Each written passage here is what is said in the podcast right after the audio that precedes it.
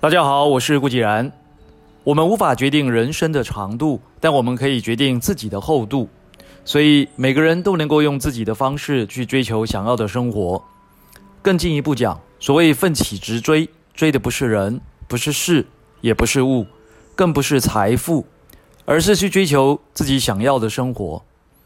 财富永远可以靠努力获得，只要你能够做到相信、专注、渴望。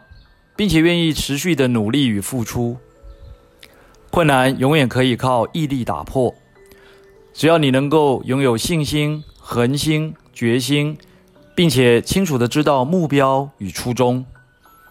此外，还有两件事至关重要：一件事不能等，一件事不能妥协。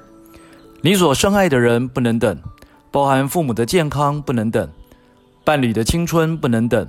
孩子的童年不能等，我们的品格与信念则不能妥协。无论在什么状况下，失去品格与信念，就等同于失去灵魂的行尸走肉，这将是人生最大的失败。Kobe Bryant 曾说：“没有任何人可以在情绪上、心理上、肢体上、策略上，在球技里阻止我。会阻止我们的，永远是我们自己。”会打败我们的，也永远是我们自己。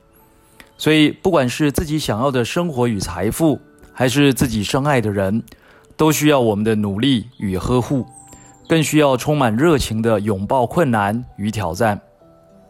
以上是今天的晨间小语，让我们继续在挫折中学会成长，在失败中学会成功，在成功中学会分享。